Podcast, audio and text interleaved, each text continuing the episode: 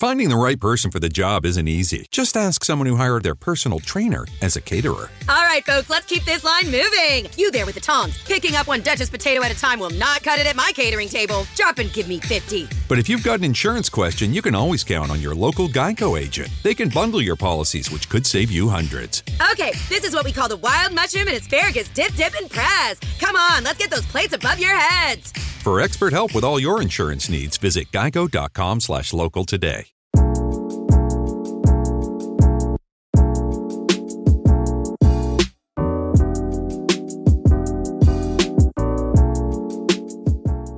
Buenos días, buenas tardes, buenas noches, queridos amigos de Cerro a la Izquierda. Estamos en una nueva edición, el noveno capítulo ya de esta temporada, de esta novena temporada, 9-9, eh, para eh, iniciar esta edición con temas que son de coyuntura, ¿cierto? Temas de interés para todos nosotras y nosotros. Eh, mencionar entonces que nos pueden seguir en nuestro fanpage de Facebook, utilizando también el hashtag Cerro a la Izquierda en Twitter, en Instagram. Nos encuentran también en Spotify con este podcast y también en YouTube. En todas esas plataformas entonces pueden encontrar nuestros contenidos mencionar y saludar sobre todo a las radios que retransmiten eh, este programa, como Radio Voz de la Mujer en Cerro La Pólvora en Concepción, ¿cierto? Nuestra radio madre, y también a la red de radios que nos consideran. Radio Fiesta Mix en Nacimiento, Radio Aucán de San Fernando en la provincia de Colchagua, Radio Monte Águila en la comuna de Cabrero, Radio Ranguelmo en la comuna de Coelemo y también en la capital, Radio Villa Francia, Estación Central y Radio Villa Olímpica de Ñuñoa.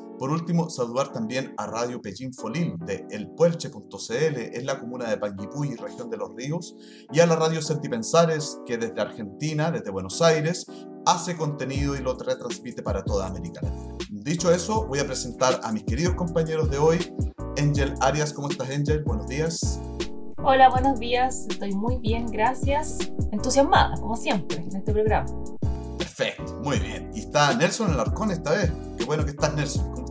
Muy buenos días, Robinson. Buenos días, Angel. Eh, buenos días a toda la gente en realidad que nos está escuchando y que nos va a escuchar, obviamente, en nuestro podcast. Motivado igual, nuevamente reintegrándome en estas funciones de locución y panelismo que a veces me corresponde también. Así que muy entusiasmado. Bien, eh, antes de comenzar, Nelson, me gustaría que nos explicara esta, nueva plataforma que tenemos en Cerro a la Izquierda, que es Patreon, ¿no? Eh, cómo, cómo, funciona y, saludar también a nuestros primeros amigos que ya se han integrado a Patreon, ¿verdad? Claro.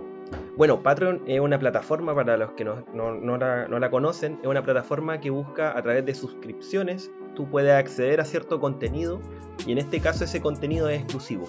Eh, nosotros esto lo generamos básicamente pensando en poder mejorar el servicio o la, calidad de nuestros programas, mejorar a nivel de audiovisual, a nivel de temas técnicos, poder incorporar ciertos elementos y mejorar lo que ya estamos realizando. Por esa razón generamos esta plataforma o esta cuenta en Patreon donde tú pagas una cantidad de, de dinero que se carga tu tarjeta de crédito normalmente y tú puedes acceder a ciertos contenidos. Entonces ahora te voy a detallar un poco cuáles son esos niveles. Tenemos un, primer, tenemos un primer nivel que son por 2 dólares al mes que tú aparece en los créditos finales de cada capítulo. Es de un apoyo general. Después tenemos un segundo nivel que es el de Auditor 2, básicamente que sería por 4 dólares al mes. Tú apareces en los créditos finales de cada episodio y te mandamos saludos durante el programa. Tenemos un tercer nivel que es de patrocinante, que ya son 6 dólares por mes, que tiene los mismos beneficios anteriores, o sea, aparecen los créditos finales y también te mandamos saludos, pero también te vamos a enviar el capítulo sin editar o el capítulo en bruto de Cerro a la Izquierda una vez que nosotros lo hacemos.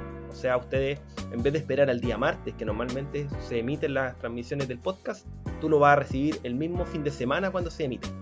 Tenemos un cuarto nivel que es el fan, que son 10 dólares por mes, donde tiene los mismos beneficios anteriores, pero se le suma el poder participar en nuestras reuniones de pauta o en, en estas reuniones especiales que podemos hacer una vez por mes. Y finalmente tenemos el nivel aporte de contenidos, que son 20 dólares por mes, que se suma a todos los anteriores, pero también puedes participar con nosotros en un grupo de WhatsApp para generar contenido y proponer ideas para generar este proyecto comunicacional llamado Cerro a. Esos son los 5 niveles de Patreon, ustedes lo pueden buscar en nuestro fanpage, está como acceder al, al link de la cuenta tienes que tener una tarjeta de crédito, como te digo normalmente, eh, y puedes acceder y suscribirte. Así que los invitamos a todos nuestros auditores a que puedan suscribirse a esta plataforma, que es una forma de poder generar recursos para aumentar y mejorar aún más la calidad del, trabajo que se desarrolla acá en Cerro.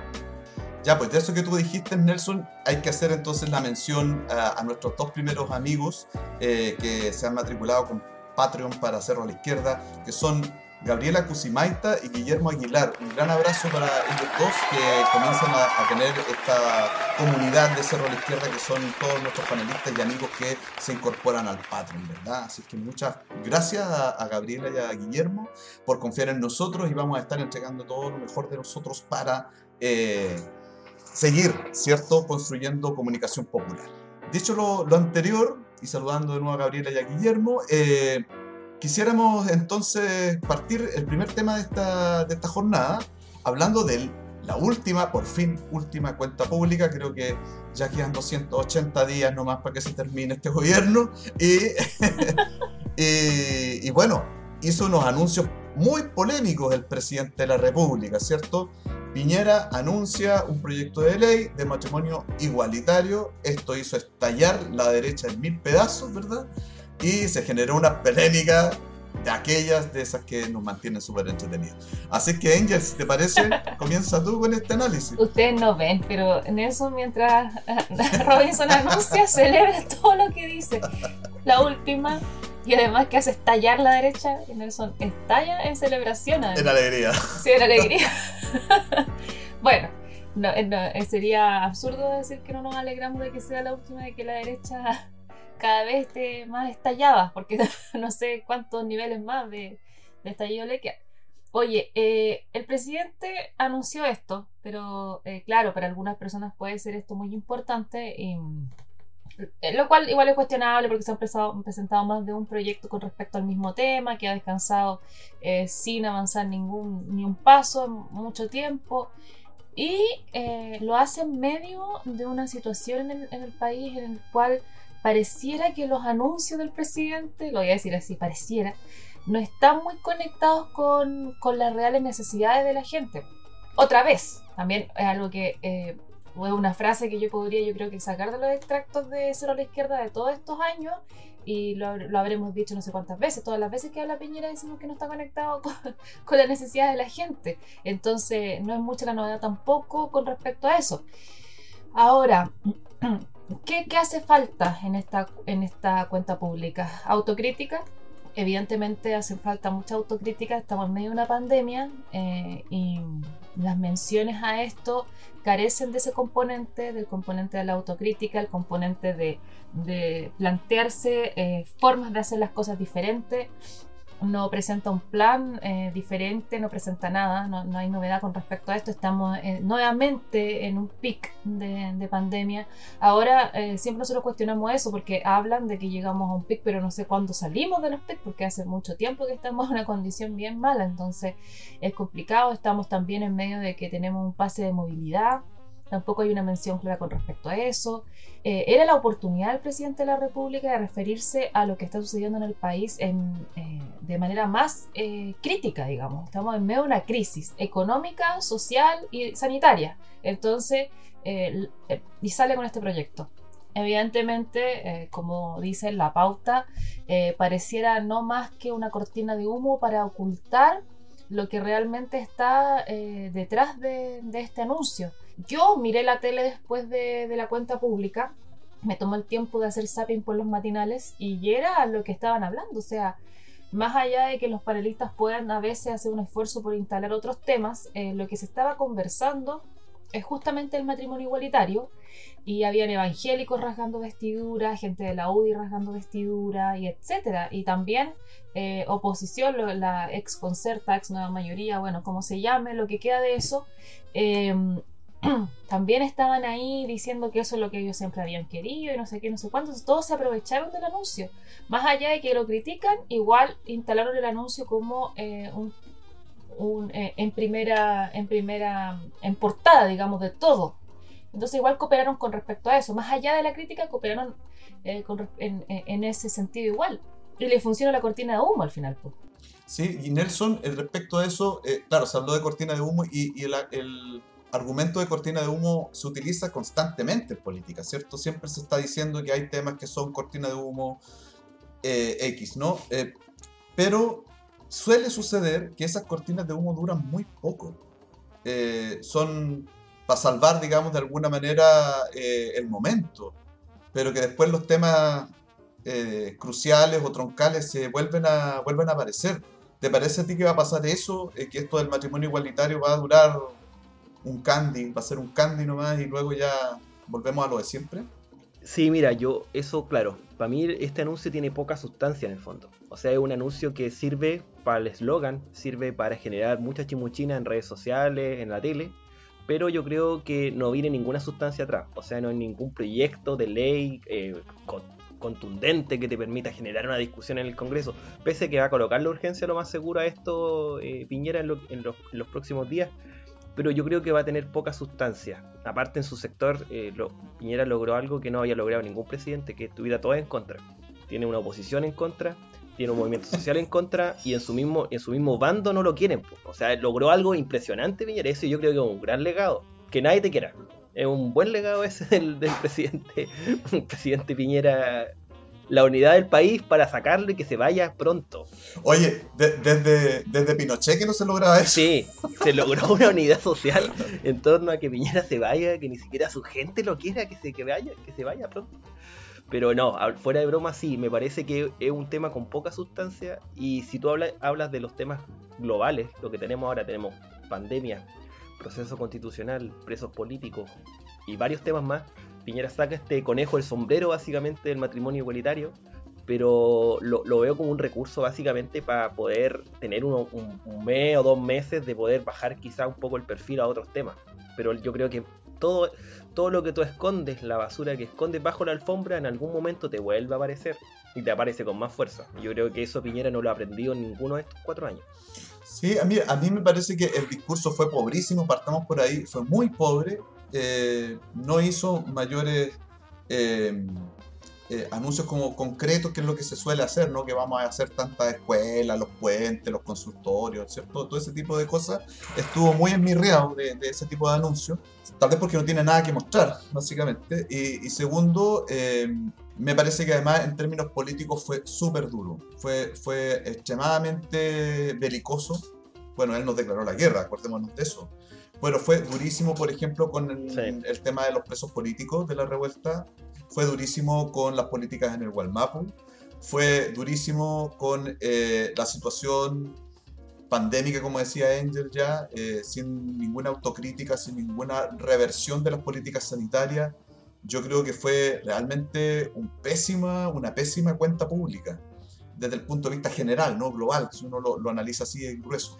Eh, y luego, para tapar todo eso, saca el matrimonio igualitario, que es una cuestión que enarbola cierta izquierda progresista de manera pertinaz. Eh, recordemos que Piñera, cuando fue electo presidente, se comprometió sobre todo con sus votantes evangélicos, que no fueron pocos, fueron bastantes, a no, no eh, propiciar este tema, a no patrocinar este tema. Fue eh, una vuelta de carnero y una traición, si uno quiere, a ese mundo, que uno puede estar muy en desacuerdo con su visión, pero que fue una alianza política. Los evangélicos se, votaron por Piñera pensando en estos temas que ellos llaman valóricos y que en el fondo son de derechos civiles. Sabemos que es eso. Aquí no es un tema de valores, ni mucho menos, es una cuestión de derechos, porque se trata dentro de la ley. Y nada, pues a mí me parece que, que no podíamos esperar otra cosa de Piñera primero. Y segundo, que es lo que dice Nelson, ya saliendo la broma, eh, el consenso es generalizado en Chile de que este es un gobierno pésimo. O sea, si estuviéramos a mitad del gobierno, yo les aseguro que habría mucha gente pidiendo la renuncia de Piñera ya. Eh, lamentablemente queda poco y esto se obnubila o se tapa porque hay una serie de elecciones entre medio. Nosotros estamos en medio de una elección segunda vuelta a gobernadores, primarias presidenciales y luego en noviembre elecciones parlamentarias y presidenciales. Por lo tanto, Piñera yo creo que va a pasar colado estos últimos meses, haciendo de las suyas, beneficiando a sus amigos seguramente desde el Estado y, nada, así va a ser. Sí, yo creo que es central lo que dice el Robinson en cuanto a que más allá de la broma y del desagrado que nos puede provocar cierto Piñera, que es natural y que eh, celebramos todo, todas sus, sus torpezas y sus caídas, creo que eh, hay una cantidad de muertos en Chile por pandemia que es importante. Hay una cantidad de presos políticos todavía en las cárceles de Chile. Hay víctimas de trauma ocular que aún están esperando alguna respuesta del Estado porque ya hemos eh, hablado aquí que además es insuficiente eh, todos los programas que han eh, empezado a operar con respecto a este tema, de alguna manera para reparar esto, eh, para atender, a lo que me refiero es atender a la gente y poder, no sé, acceder a prótesis. Ya vimos aquí que mismo acá en Concepción, como a una persona le piden de vuelta una, una prótesis, o sea, han pasado cuestiones realmente fundamentales y Piñera se refiere a, a una, además Piñera lo que usa es una traición a una alianza política para poder salvar de alguna manera algunos meses. Obviamente, como dice Nelson, esto no le va a resultar. Si la situación es mucho más grave de lo que él yo creo que puede estimar, no puede cubrir todo lo que está sucediendo y lo que ha sucedido con esta cortina de humo que instala. Y además, eh, creo que como decía Nelson, cuando escondí basura debajo de la alfombra siempre te aparece. Y evidentemente todo este tiempo ha estado eso, ha estado ese componente de que eh, cada cierto tiempo se tiran algunas cortinas de humo para poder, eh, por ejemplo, eh, recuerden cómo fueron de exitistas con el tema de la vacuna y hoy día que hay, no sé, 6 millones de vacunados, estamos en, en un pic de la, del nivel de contagio y del nivel de personas internadas en UCIs, que es súper importante. Entonces, cada cierto tiempo tiran temas que parecieran ser muy fuertes o que pueden salvar a este gobierno de alguna manera y no funcionan porque la realidad es mucho más compleja que tirar cortinas de humo. La situación es mucho más grave que tirar cortinas de humo. La gente efectivamente está internada en las UCI, la gente efectivamente no tiene trabajo, la gente efectivamente está haciendo colera en las ferias acá como en mi barrio para poder sobrevivir. Y eso es real. Tirís lo que tirís, no se va a ocultar toda esa realidad que la estamos eh, adoleciendo cada uno de nosotros desde distintas áreas en nuestros espacios, en nuestros territorios. Y además, eh, cuando uno ve que una persona llega al nivel de hacer este tipo de tradiciones políticas, porque más allá, como decía Robinson, de que uno pueda no estar de acuerdo con el mundo evangélico, pueda no estar de acuerdo con que el mundo evangélico haya hecho esta alianza con Piñera, era una alianza política que se debía respetar, si uno lo pone como en esos códigos. Evidentemente hacer alianzas con Piñera no es muy astuto, porque Piñera lo que actúa, actúa de esta manera, o sea, de acuerdo a sus intereses particulares, a, los intereses de su alianza. Entonces, hacer alianzas con él, tú estás corriendo un gran riesgo de que suceda finalmente una traición como esta. Y bueno. Sí, Nelson. O, no sé. Sí, termina el Angel. No, era eso, no eso, eso. No, eso, me quería referir solamente a ese tema en particular. Perfecto. Nelson, tú ibas a tomar la palabra, decir que en Chile hay 8.287.640 personas con las dos dosis ya vacunados. Ese es el nivel de la vacuna. Sí, dije 6. Claro, por eso quería actualizar el dato porque e, es, es, increíble. O sea, tenemos esa cantidad de personas con su proceso de inoculación completo y aún así estamos en lo que eufemísticamente, porque les encanta esto, ¿no? ¿Saben cómo le ponen? Le dicen, estamos en la meseta alta meseta alta para decir que estamos llenos de contagio y con una positividad sobre el 10%. es realmente de un cinismo las políticas sanitarias. Yo creo que le debemos, eh, sobre todo a los muertos en Chile y a las familias que han sufrido por el tema del COVID, mayor respeto, ¿no, Nelson? Bueno, de hecho, la pandemia en general, si tú vieras las curvas, ha sido una meseta altísima que ha bajado en un par de casos, un par de meses, pero siempre se ha mantenido ahí. De hecho, nunca ha habido control y esto cuando hablan de las olas, la tercera ola, en Chile ha sido una ola constante. Si en el fondo lo, lo, la medida sanitaria ha sido pobre, de un gobierno pobre en realidad. Bueno, y, aparte Piñera eh, traicionando a su conglomerado, tú tienes que tomar el pasado empresarial de Piñera y entiendes su trayectoria política también. Si en el fondo está llena de sablazos, llena de estafas, llena de, de asegurarse, entre comillas. Entonces a mí no me sorprende que ahora con el afán de salvarse, entre comillas, eh, opere este tipo de, herramientas como el matrimonio igualitario para ya cortar nomás con la alianza y salvarse solo. Si en el fondo hay que entender que este gobierno, el mensaje que entrega y básicamente, y el, mensaje que yo por lo menos he visto implícito en los últimos meses ya de administraciones, ya sabéis que ya perdimos el, ya chao con esta pandemia y yo administro nomás. O sea, y ni siquiera hay un atisbo de poder corregir esto. Y si ya no se corrigió en abril o junio del 2020, menos ahora a puertas de proceso eleccionario lo va a corregir. De hecho, yo creo que eh, hablando en modo pandémico, yo creo que ahí lo principal va a ser el autocuidado y podernos salvar nosotros mismos desde, de nuestras comunidades, desde nuestros espacios, porque de, este gobierno ya no vamos a esperar nada porque nunca lo ha habido tampoco. Entonces, eso es un poco el, panorama. Y lo otro que también ha dado vuelta harto en la semana o dentro de estos meses, que lo ha, dicho el mismo Piñera, esta famosa figura del legado. El legado, yo creo que los principales legados acá son eh, presos políticos en la calle, muertos por COVID, ineptitud burocrática administrativa a nivel generalizado del gobierno, el fin del presidencialismo, esperemos, con la nueva constitución, y un estallido social con muertes, con traumas oculares. Y si me pudieran decir a mí cuál es el legado, ese es su legado. Y va a tener que hacerse cargo, yo creo, en, la, en el largo plazo de eso. No sé qué opinas tú de eso. Sí, pues volviendo a ese tema, decir que el manejo de la pandemia eh, lo que hizo fue, por ejemplo, desnaturalizar las cuarentenas. Hoy día ya en Chile nadie está creyendo en las cuarentenas, nadie las está respetando tampoco.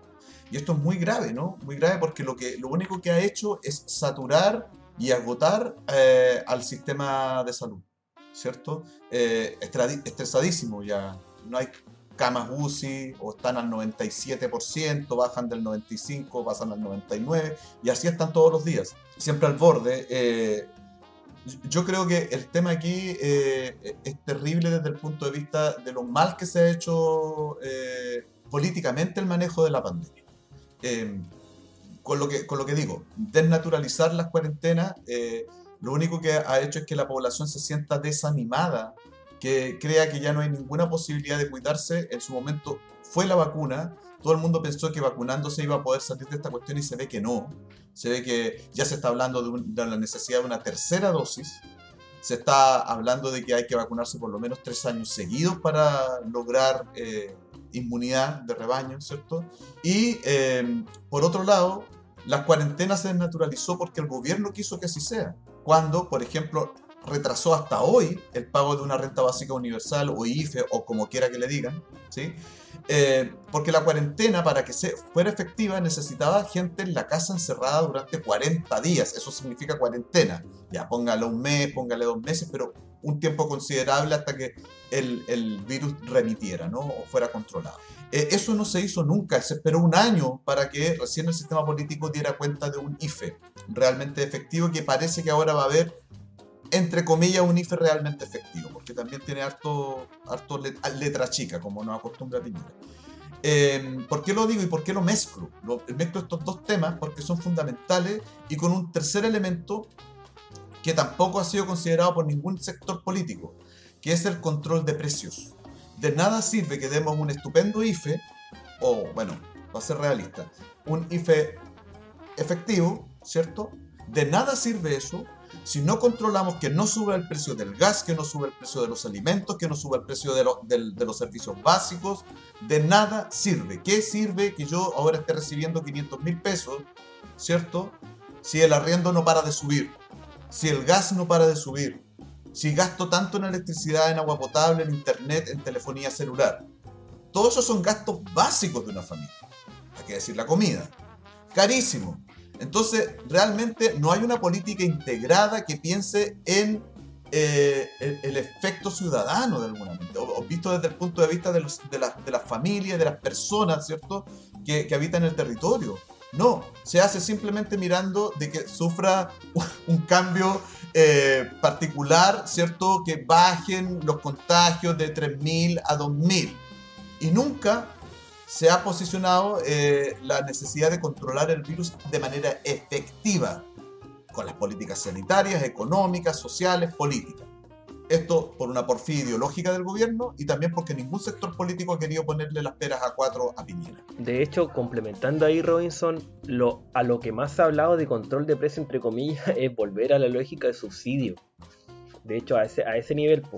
Siguiendo lo que estaba planteando el Nelson, eh, que, bueno, ustedes estaban hablando sobre el tema de, que las cuarentenas no sirven ni de las medidas coyunturales de control. Yo estoy de acuerdo con respecto a esos dos puntos, pero también eh, me gustaría eh, conversar, no sé qué opinan ustedes, de qué medidas efectivamente pueden eh, tener algún efecto en disminuir los contagios. Se, se han eh, visto distintas medidas alrededor del mundo y no sé cuáles podrían ser un poco más efectivas. A mí, eh, cuando se discute sobre este pase de movilidad, por ejemplo, eh, me provoca contradicción porque por un lado hay personas que se motivaron para ir a vacunarse, pero el costo de esa motivación es que la gente salga a disparar a la calle y no respete ninguna medida de, de, autocuidado. Ahora también existen posturas donde dicen que efectivamente el uso de mascarilla y el lavado de manos es suficiente, mantener la distancia. Pero, ¿cuál es el punto? O sea, esta pandemia se supone que tiene que terminar en algún momento Cuestión que también digo se supone, porque yo no sé en base a qué estamos diciendo eso. No sé, no sé de qué se trata tampoco, no lo puedo, soy socióloga, no, no, no, entiendo muy bien desde la epidemiología de lo que se trata. Y además, el, eh, en cuanto a, a cómo lo, lo, enfrenta, porque en medidas económicas ya está claro, hay propuesta de la Fundación Sol y todo, pero en cuanto a medidas sanitarias, ¿cómo, cómo se enfrenta esto? Tenemos personal de la salud reventado, hemos conversado con ellos acá, tenemos eh, un gobierno que no entiende, que entrega discursos eh, contradictorios, pero para hacerlo mejor, ¿cómo, ¿cómo sería hacerlo mejor? ¿No tener discursos contradictorios? ¿Sería ese el punto eh, donde, de inflexión donde nosotros podríamos tener un mayor control de la pandemia? Es que yo creo que las medidas ahí y lo que decía Robinson delante, tomar un poco tiene que ir de lo macro a lo micro. O sea, tú tienes factores macro que son los que te generan la movilidad. Y esos son los vectores que tú tienes que atacar para que, evitar que los hospitales se te llenen de gente. En el fondo, si tú tienes un, un ingreso garantizado familiar, si tienes un control de precio efectivo a los productos básicos, evidentemente vas a poder controlar de alguna forma la cantidad de movilidad y cantidad de gente dando vueltas en las calles. Y eso es un vector súper importante porque ahí es donde están los contagios también. Por otro lado, el regular de mejor forma y de una vez por todas hacer cuarentenas como corresponde a partir de eso y evitar este tema de los pases de movilidad, de que los fines de semana podéis salir con un pase y que si no, no, y que la cuarentena, porque al final eso termina enredando y termina enredando a la gente y termina generando confusiones.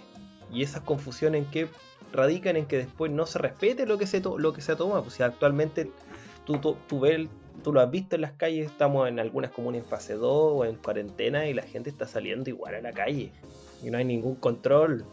Yo he quedado impresionada que por, eh, por distintas razones eh, importantes he tenido que viajar a Mulchen y he tenido que llevar a mi mamá al hospital de Los Ángeles, porque ella tiene controles periódicos allá. Y en Los Ángeles, que es una situación extremadamente compleja, es una cantidad, ustedes no se pueden imaginar, yo creo que nadie se puede imaginar si no está ya la cantidad de gente que está en la calle en cuarentena y en fase 2. No importa, no, y de hecho no hay diferencia, porque yo estuve en Los Ángeles hace un par de semanas o, un mes en Los Ángeles en cuarentena y era la misma situación que sin cuarentena. Y las personas aburridas además de la cuarentena. Eh, como dice el Nelson, yo creo que las medidas son tan contradictorias como decía antes que las personas no saben cómo reaccionar. No saben cómo reaccionar, saben cuál es el camino, porque no hay una claridad en cuanto al discurso. Hay países en los cuales esto se ha reparado de alguna manera, eh, teniendo cuarentenas muy intensivas eh, por periodos determinados de tiempo y con medidas claras eh, eh, para poder eh, que la gente enfrente estas medidas, estas cuarentenas tan intensas, porque para poder resistirlas tiene que tener recursos para resistir estas cuarentenas. Pues si no tienes recursos, ¿cómo, cómo comes? Si es una cuestión súper... Parece cliché, parece una exageración de la izquierda, de la ultraizquierda, así como come el pueblo, pero es verdad, es la, esto lo estamos viviendo de una manera extremadamente real, concreta, y, y y entonces lo que, lo que tiene que venir es que el, gobierno, bueno, que ya va saliendo, pero el que viene, tendría que escuchar entonces a los expertos y a las personas que saben de esto y no solamente definir todas las políticas por cuestiones económicas de intereses de las grandes empresas, porque no es por eh, intereses económicos particulares de la gente, de las familias, sino que son intereses económicos que priman por sobre la vida de las personas. Que ahí podríamos hablar de violación de derechos humanos y etcétera.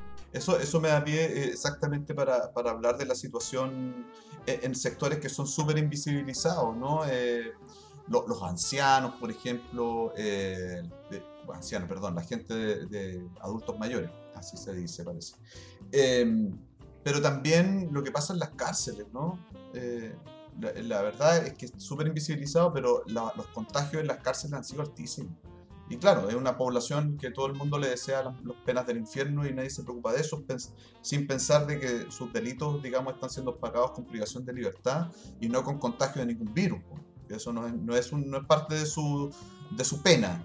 Eso me, me parece también que es súper importante empezar a discutir eh, ciertas cuestiones que a muchas personas les pueden parecer incómodas, pero que, que hay que considerar.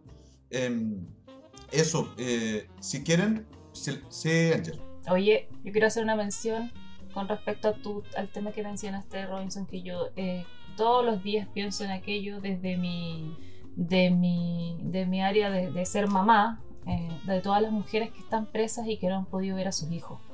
Oye, esa cuestión nadie lo toca y es de una violencia en contra de los niños, en contra de las mujeres también, pero si uno se supone que tiene que proteger la infancia, todos esos niños no han podido ver a sus mamás y eso es extremadamente violento. O sea, ese daño es prácticamente irreparable eh, a esta altura. Bueno, quería hacer solamente... En eso consideramos también a, los centros del Sename, ¿cierto? Todo ese tipo de, lugares que son en realidad cárceles. Y, esto nos da pie para hablar de la prisión política, chiquillos, porque tenemos una noticia específica respecto a eso está el día de hoy, que estamos, para que transparentemos, grabando un día sábado 5 de junio. Eh, Nelson, em, salió en libertad hoy día Carlos Peirín, preso político de la revuelta en la cárcel del Manzano de Concepción, y se han dado también otras, otras liberaciones, digamos, de otros presos políticos eh, que aunque mal les pese a muchos, son presos políticos. Los, presos políticos no son solo presos de conciencia, como intenta hacernos creer Piñera. Eh, cualquier persona que se rebele contra el modelo social, económico y político imperante es un preso político. Eso debemos eh, subrayarlo. Y en ese sentido tenemos todavía un montón de presos políticos de la revuelta que no han sido ni siquiera formalizados en muchos casos o cuando lo han sido, sus procesos están absolutamente detenidos eh, en una cuestión realmente vergonzosa para el Estado de Chile. Eh, un tema que ah, yo creo que dentro del debate constituyente va a estar, tiene que ver con la liberación de estos presos. Yo creo que va a haber un tema ahí dando vueltas, sobre todo de, lo, de las listas más de movimientos sociales. Recordad del tema de las prisiones preventivas, si es de verdad escandaloso que hayan procesos que hayan partido las detenciones, no sé, en diciembre de 2019 y ya estamos en junio de 2021 y no hay avance de investigación, no hay nada. Y tú tienes a la gente presa en las cárceles sin ninguna medida de protección. Recordemos, las, recordemos el contexto de COVID también, pues. mucha gente que está expuesta y que sigue presa por supuestamente haber alterado el orden público u otras cosas pero no hay ninguna investigación, no hay ninguna, no hay ninguna prueba que te permite ni siquiera establecer la condena. No, tenéis presos que están básicamente por protestar, básicamente por rebelarse frente al orden establecido. Y eso es grave. Yo creo que lo bueno es que se han ido liberando, han ido de goteras. Lamentablemente uno quisiera que ojalá liberaran a la totalidad. Pero esta semana hoy día liberaron a, Carlos Pedrín en Concepción, en Santiago también liberaron a, otra, otro preso, eh, que no tengo en este momento el, nombre, pero lo, liberaron esta semana también. Pero eso te habla también un poco de la, de la gestión que tienen que muchas veces los abogados y los, y los colectivos asociados a presos tienen que hacer un, un trabajo de verdad de chico a grande, de David contra Goliat en el fondo, porque en el fondo tú no estás peleando solamente con el Poder Judicial, estás peleando con el Estado, si en el fondo, digámoslo, si los presos políticos son presos políticos por algo. Y son presos políticos por rebelarse frente a ese estado de cosas y, eso no, deja, no es menor. Y yo creo que un tema que eh, está dando vueltas quizás eh, a nivel parlamentario, pues yo creo que hay que ponerle más urgencia ahí tienes un tema que es urgente de subsanar. Tú no puedes construir un país nuevo, entre comillas, con base a un proceso constituyente, si tienes presos políticos que se rebelaron frente a ese nuevo, a ese, al Estado antiguo que permitió generar ese proceso. Entonces, es un tema a considerar, importante. Sí, po. Eh, Angel. Sí. Yo, con respecto a lo que dice el Nelson, creo que esas em, conversaciones que se han dado entre los constituyentes independientes de poner como condición eh, empezar la conversación con respecto a la nueva constitución como condición que se avance en el indulto o se avance en la libertad de cualquier manera que se deje de los presos, no importando la figura, sino que lo que importa es la, es la libertad y por supuesto la no condena también, porque no hay delito alguno. Em, creo que debería ser uno de los temas que en los las primeras reuniones se tome como acuerdo. Y efectivamente la, la, convención tiene las facultades para tomar algunas decisiones, o más de alguna en realidad, porque eh, queda la soberanía depositada en ella, etc. Y em, entonces creo que es uno de los temas urgentes. Hay familias muy afectadas, eh, mujeres, hombres, niños, niñas, muy afectadas con esto. Entonces creo que se les quebró la vida a muchas personas por tenerlas presas durante tanto tiempo. Eh, no hay reparación quizá suficiente para lo que han vivido eh, este acuerdo por la paz, donde nos vendieron al movimiento social, pero que se llegó a este acuerdo por la paz, eh, con todas las críticas que hemos hecho acá en Cerro la Izquierda, pero que ya está, está la convención allí, eh, se hicieron las votaciones, votamos, generamos crítica, hay constituyentes independientes, etcétera. Eso ya existe, entonces ahora hay que tomar esta, esta oportunidad o esta forma de hacer las cosas que ya está instalada y poder avanzar en cuestiones fundamentales. Y una cuestión fundamental y primera quizás antes de comenzar cualquier otro tipo de conversación es poder tener en la calle a estas personas libres junto a sus familias. No creo que sea una exageración. No, para nada, no, no es una condición democrática, no se puede hacer una nueva constitución sin un mínimo democrático donde se respeten los derechos humanos. Sabemos que esa situación no va a ser, em, digamos, perfecta porque todos los estados violan los derechos humanos siempre, ¿no? Eh, pero ya tener presos políticos es, un estatus mayor de violación a los derechos humanos. Entonces, lo que tiene que pasar es que tanto el Congreso Nacional haga una ley de indulto, que eso lo pueden hacer perfectamente, ¿cierto? Por vía administrativa, tanto el Poder Judicial como el Poder Ejecutivo podrían también eh, agilizar los procesos de los presos que hoy día están, eh, digamos, en, en, situación de, detenidos, ¿cierto? Hay una serie de, cosas que se pueden hacer antes de la convención y a mí me parece bien que la señal política que dan los convencionales de, las asambleas y territorios eh, sea esta, porque pone el tema en la palestra, es decir, bueno, hay cuestiones que son importantes antes de empezar a hablar de la convención. Y, creo que, que, ha sido exitoso que es una primera muestra, y esto me parece fundamental o, importante, eh, es una primera muestra de que hay un grupo de convencionales que están transformando la política en Chile. No, no solamente por, por, el tema de la constitución, sino que están transformando la forma de hacer política en Chile, que tiene ciertos principios, que tiene cierta ética, que no todo es por un cupo, por un cargo, por plata o por, por lo que sea, ¿no? que, a lo que nos tenía acostumbrado el sistema político chileno hay eh, una política basada en fundamentos que son irrenunciables, como por ejemplo el respeto irrestricto a los derechos humanos y a la democracia. Eh, si esto fuera real, estaríamos en otro mundo, pero bueno, por lo menos hay una señal de que esta gente llegó, estos constituyentes llegaron para eh, poner nuevas normas éticas a la acción política en Chile. Eh, y que esta sea, sea su primera entrada al, a la discusión, al debate político, me parece que, que, da una buena señal. A mí me deja satisfecho. Em, ojalá que se logre, yo espero que sí. Y, y, si se llega a una huelga de constituyentes para lograrlo, perfecto. Em, ojalá que, que, no sea así y que se den cuenta de que tienen que ceder. Tienen que ceder, tienen que dejar libre a las personas y además generar una, una, comisión o como se llame para buscar formas de reparación formas de reparación, porque digámoslo, o sea, la presión política de más de un año de muchas personas lo que ha generado, por ejemplo, pérdida patrimonial, perdieron sus trabajos, ¿cierto? Eh, se, tuvieron que endeudar esas familias para poder sostenerse.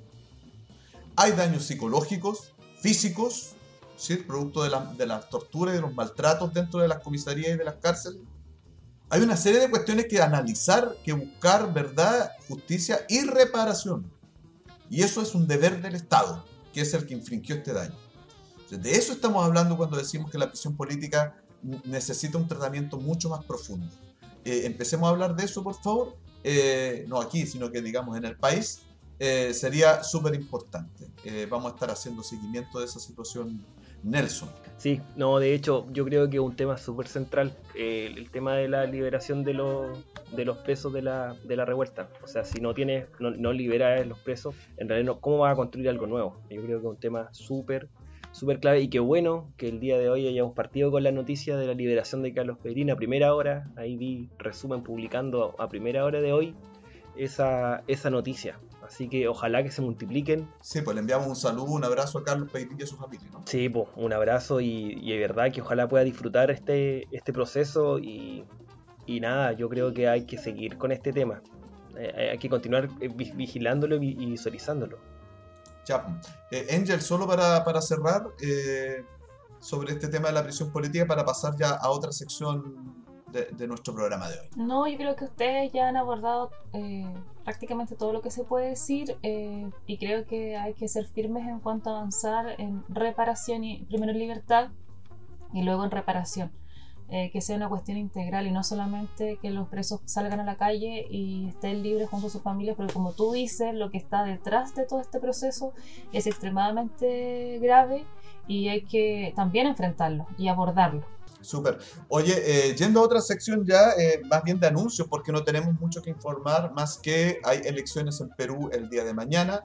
Eh, la, próxima edición de Cerro a la Izquierda haremos un análisis más pormenorizado de lo que haya pasado. Está en disputa la presidencia del Perú entre eh, la izquierda de Pedro Castillo y la ultraderecha de Keiko Fujimori. Me puse muy cuático, ¿no? Pero eso es el panorama. Eh, y nada, el, el Perú está en una situación súper así expectante. Todos los ojos del mundo están sobre, sobre esta elección el día de mañana. Y, y anunciar simplemente que está, al parecer, bastante reñido por las encuestas, pero sabemos que las encuestas en Latinoamérica se suelen equivocar seguido. Entonces, una palabrita nomás para, para ver el tema del Perú y qué importancia tiene esta elección, Nelson. Eh, yo creo que la elección en Perú de mañana va a marcar un, un proceso ahí importante. Eh, estamos hablando de un país que estaba azotado por crisis eh, económica actualmente, la crisis de la pandemia y un tema, una crisis política que ya está generalizada hace bastante tiempo. Recordar que Perú en los últimos cuatro años ha tenido como tres presidentes. Pues Pedro Pablo Kuczynski se fue, tuvo que renunciar.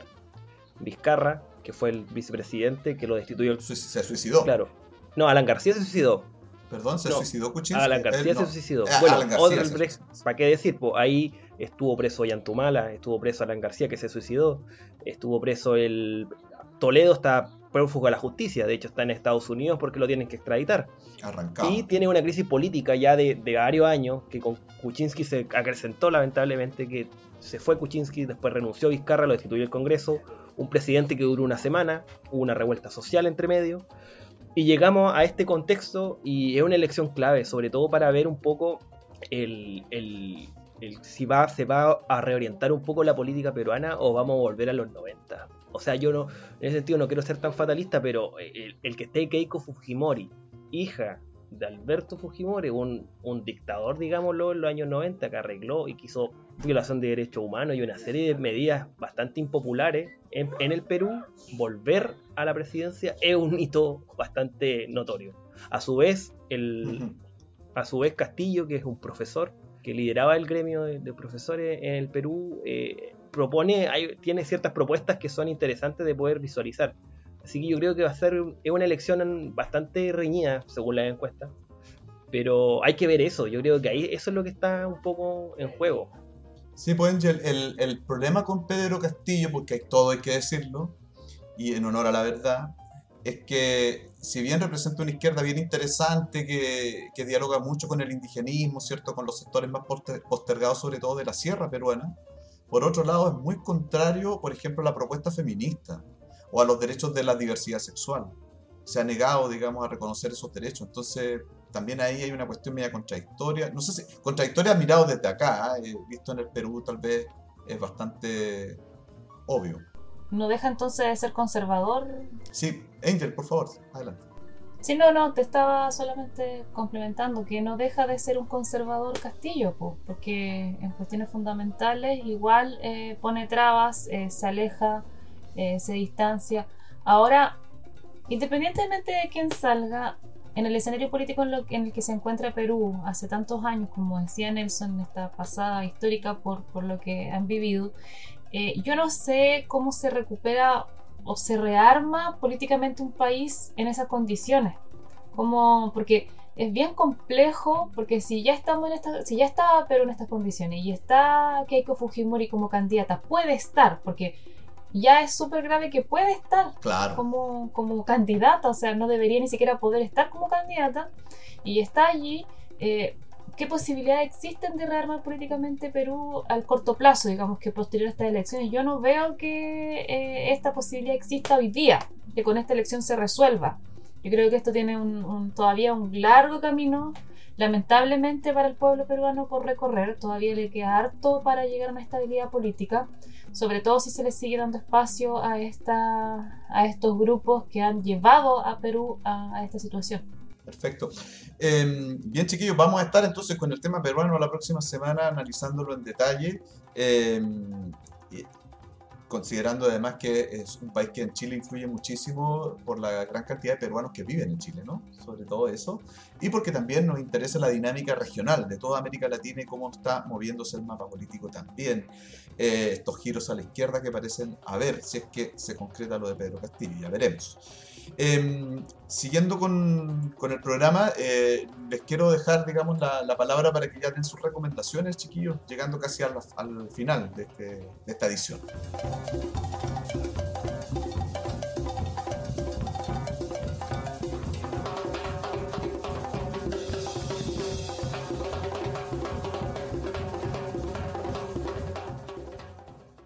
¿No se merece tu familia lo mejor? Entonces, ¿por qué no los mejores huevos? Ahora, Egglands Best están disponibles en deliciosas opciones. Huevos clásicos, de gallina libre de jaula y orgánicos de Egglands, que ofrecen un sabor más delicioso y fresco de granja que le encantará a tu familia. En comparación con los huevos ordinarios, Egglands Best contiene la mejor nutrición como 6 veces más vitamina D, 10 veces más vitamina E y el doble de omega 3 y B12. Solo Egglands Best. Mejor sabor, mejor nutrición, mejores huevos. Visita egglandsbest.com para más información.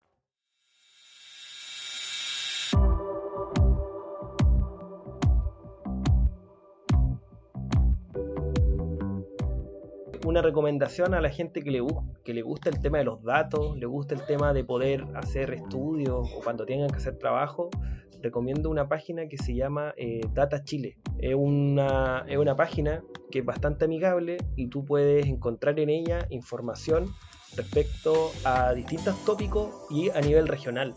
De hecho, se llama Data Chile y te aparece georreferenciada, te aparecen informaciones educacionales, antecedentes de, empleo, de ingreso, y todo eso tú lo puedes encontrar y está consolidado en esa página. De hecho, como que lo que hicieron fue consolidar toda la información pública que hay dando vuelta y la consolidaron en una página y está por región. Así que yo se la recomiendo, la conocí el otro día nomás, estuve en, un espacio ahí con algunos miembros de Cerro donde me, nos compartimos esta página y es bien interesante, sobre todo a la gente que le gusta los estudios, el tema de, de investigación sobre todo, ahí tiene una buena página para poder sacar harto datito. Estupendo, muy bien. Eh, Angel, tu recomendación de esta semana desde el cerro. Sí, mi, especialidad, niños. Niñez. Sí, pues, niñas. Niñas.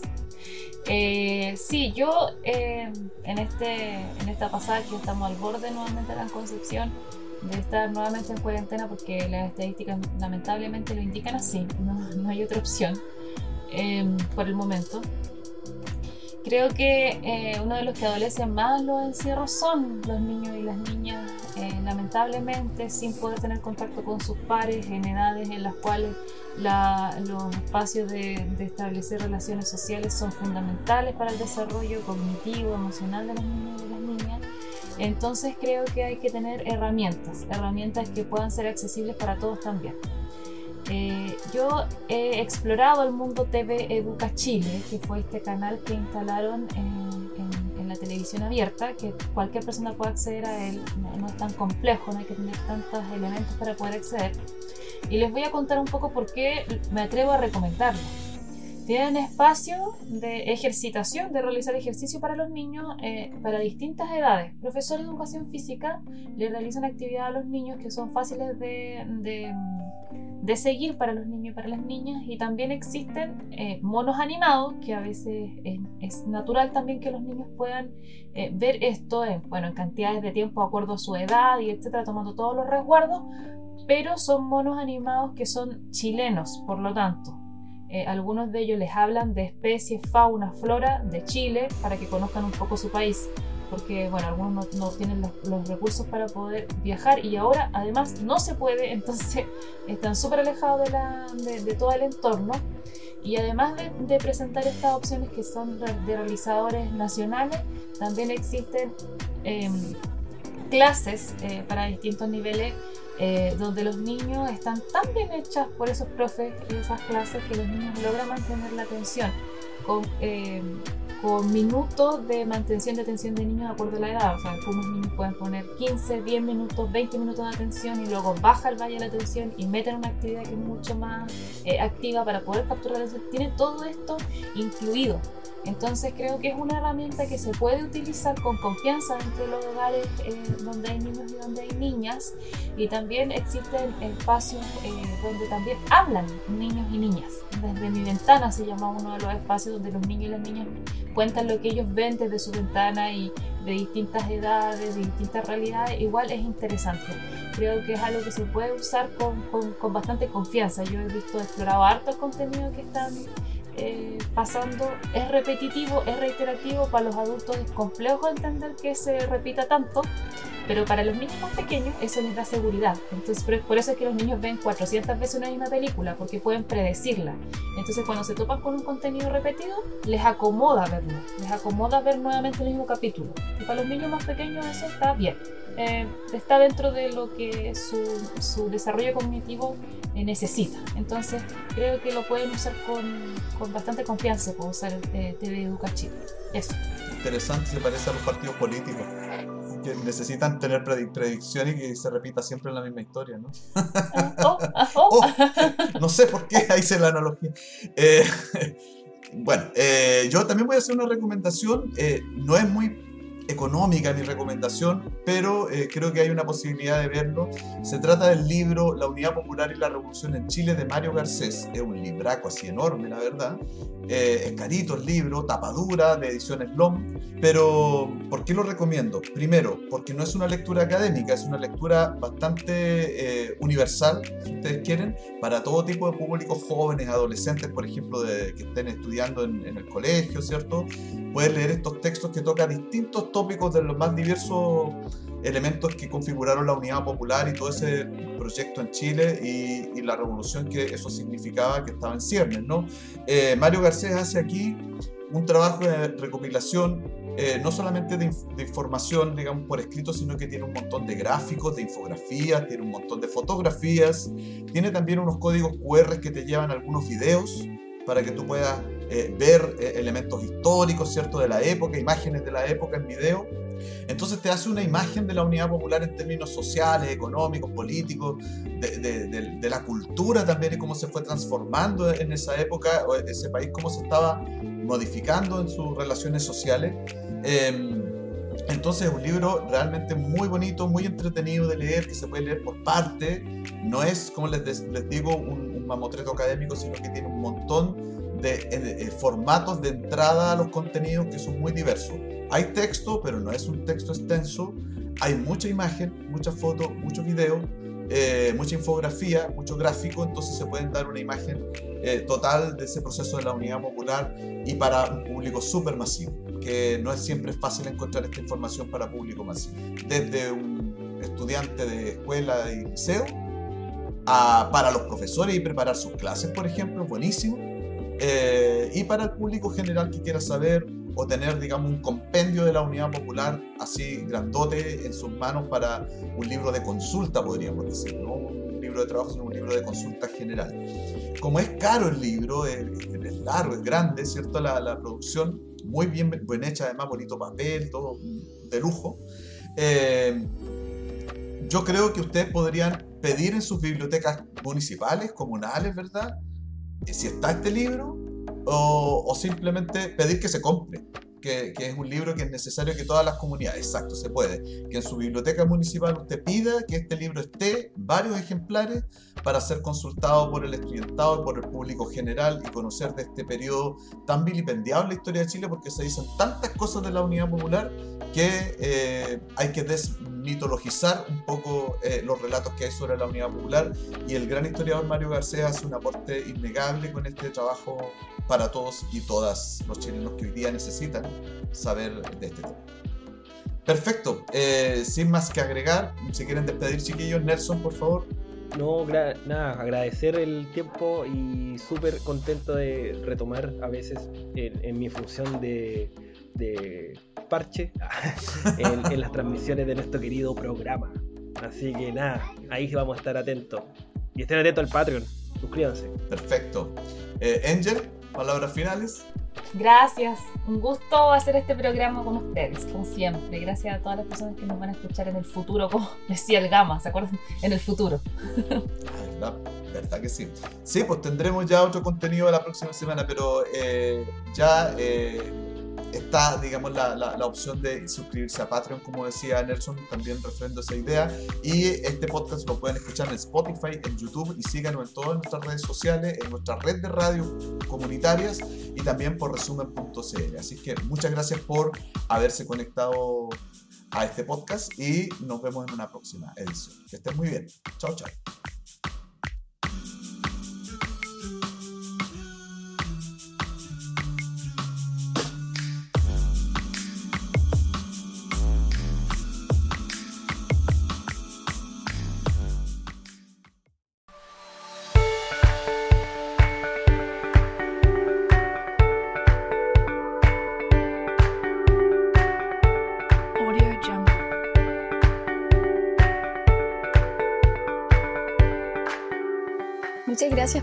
En esta nueva emisión.